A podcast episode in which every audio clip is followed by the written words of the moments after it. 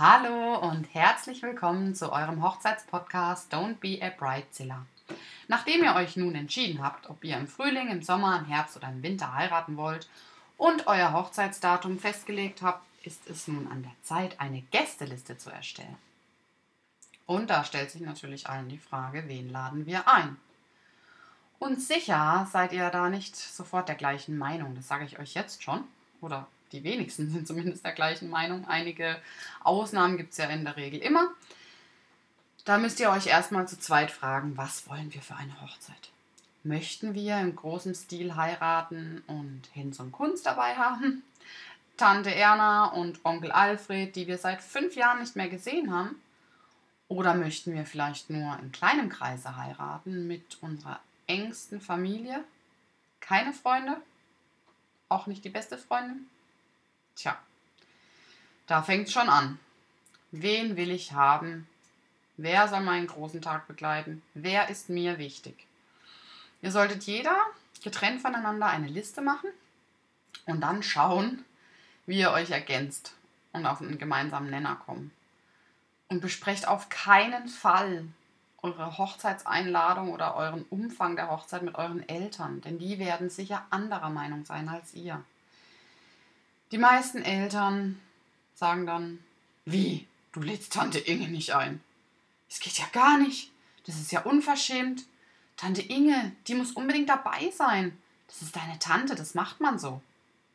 Aber nicht an eurer Hochzeit. Es ist mir immer wieder ganz wichtig zu sagen, es ist eure Hochzeit. Ihr macht es genau so, wie ihr das wollt. Immerhin bezahlt auch ihr den Tag und nicht eure Eltern.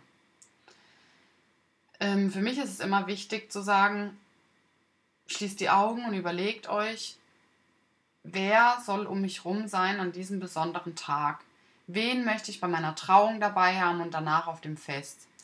Es gibt natürlich auch die Möglichkeit zu sagen, okay, ich mache die Trauung und den Apero im größeren Kreis, das, das haben wir öfters, und mache danach das Fest wirklich nur in kleinem Kreis, im engsten Kreis, die engsten Freunde und Familienangehörige.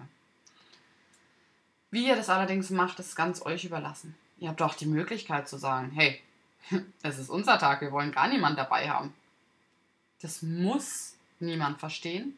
Das müssen eure Eltern nicht verstehen. Aber alle Menschen, die euch lieben, werden akzeptieren, wie ihr entscheidet. Egal, ob ihr euch für eine große Hochzeit entscheidet mit 200 Gästen oder für eine ganz kleine Hochzeit nur zu zweit. Vielleicht mit eurem Hund am Strand. Oder ohne Hund am Strand. Wahrscheinlich ist es schwierig zum Fliegen, aber man kann ja mit dem Auto fahren. Es ist wirklich ganz euch überlassen. Ich habe es auch ganz oft, dass mir die Paare sagen, also wir heiraten mit der ganzen Familie, aber ohne Kinder.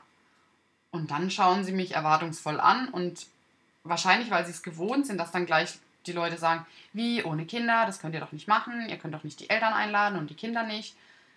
Und ich sage den Paaren immer, hey, es ist in Ordnung. Es ist doch euer Tag und wenn ihr keine Kinder dabei haben wollt, cool, ist viel ruhiger.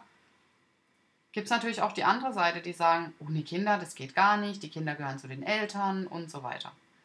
Aber sorry, dann können die Eltern halt nicht kommen, wenn sie ihre Kinder unbedingt dabei haben wollen. Ich sage immer, das ist doch dem Brautpaar überlassen, wie sie heiraten möchten. Und vielleicht lieben die ja Kinder und wollen später auch Kinder. Und die lieben sicher auch eure Kinder aber eben nicht an ihrem Hochzeitstag. Die wollen vielleicht feiern und mit euch Party machen und mal wieder richtig die Sau rauslassen. Und da passen Kinder halt nicht so gut dazu. Oder sie sagen, klar, bringt eure Kinder mit.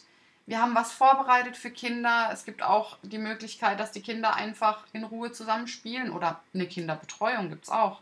Hatten wir auch schon einmal auf einer Hochzeit. Es war eine super Sache. Oder ein Clown oder sonst irgendwas. Einfach, dass die Kinder auch beschäftigt waren. Denn für Kinder ist so eine Hochzeit nicht immer spannend, wie alle denken.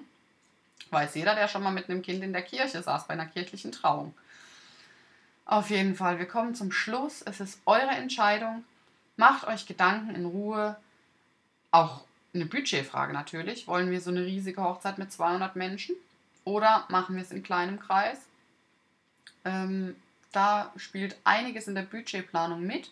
Umso weniger Gäste, umso mehr hat man natürlich Budget für andere Dinge. Aber wie gesagt, das ist euch überlassen. Zur Budgetplanung kommen wir ein anderes Mal. Und ich freue mich auch, ähm, jetzt Interviews in den nächsten Tagen zu führen mit einigen Dienstleistern und euch da noch Tipps zum Tag zu geben. Bei uns ist richtig verregnetes, kaltes Herbstwetter. Wir haben irgendwie 8 Grad. Ich friere schon den ganzen Tag. Und deswegen dachte ich einfach, nehme ich euch die Folge auf. Setzt euch in Ruhe hin. Überlegt mit eurem Partner, wie möchten wir feiern. Und entscheidet dann raus aus dem Herz, wen liebt ihr und wen möchtet ihr an eurem besonderen Tag um euch haben.